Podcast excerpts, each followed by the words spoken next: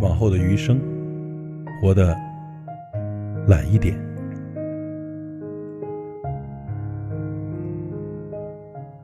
昨晚的朋友在微信群吐槽说，最近呀，自己总是忙个不停，在兼顾家庭和工作的同时呢，累得筋疲力尽。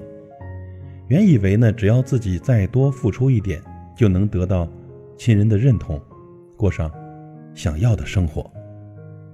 可换来的呢，却是无尽的索取和埋怨。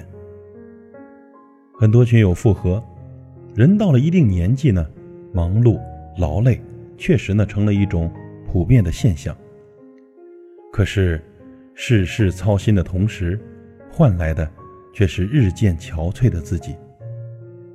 其实呢，想要过得舒服一点，我们也没必要太过的劳累身心，束缚自己。往后的余生啊，不如活得懒一点。懒并不是所谓的不作为，只是学会有技巧的劳逸结合。我们都曾抱怨过这个快节奏的时代，让自己每天像个陀螺一般不停地转动，因为工作、家庭、煮饭、做家务、照顾孩子，牺牲了自己。大部分的时间，却换来了沧桑的容颜以及满身的病痛。回过头想想，为什么会对自己这么苛刻，而从来没有想过真正好好的休息过呢？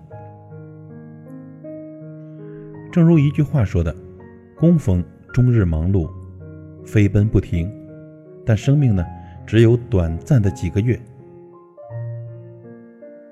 乌龟呀，生性迟滞，雷打难动，但很多却比人还要长寿。人生那么长，日子那么久，不必什么都往身上背，适当的偷懒示弱，比忍辱负重的事事费心要轻松得多。在完成工作之余呢，给自己一个放松的时间，反而更健康、更快乐。懒并不是所谓的松懈，只是。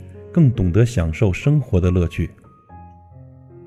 很多人一生都在追逐，为了内心的执念，时刻的难为自己，为了各种人情关系伤透脑筋。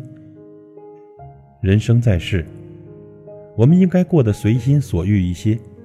面对无谓的争吵，学会懒得计较；面对不必要的身外之物，学会懒得去争；面对生活的烦心事，学会懒得纠结。只有不去仰望别人的生活，不去复制他人走过的路，忠于自己的内心，自在随意的过好这一生，才不枉在这世上走了一遭。所以，我们余生不长，活得懒一点，如此呢，心更宽，活得更自在。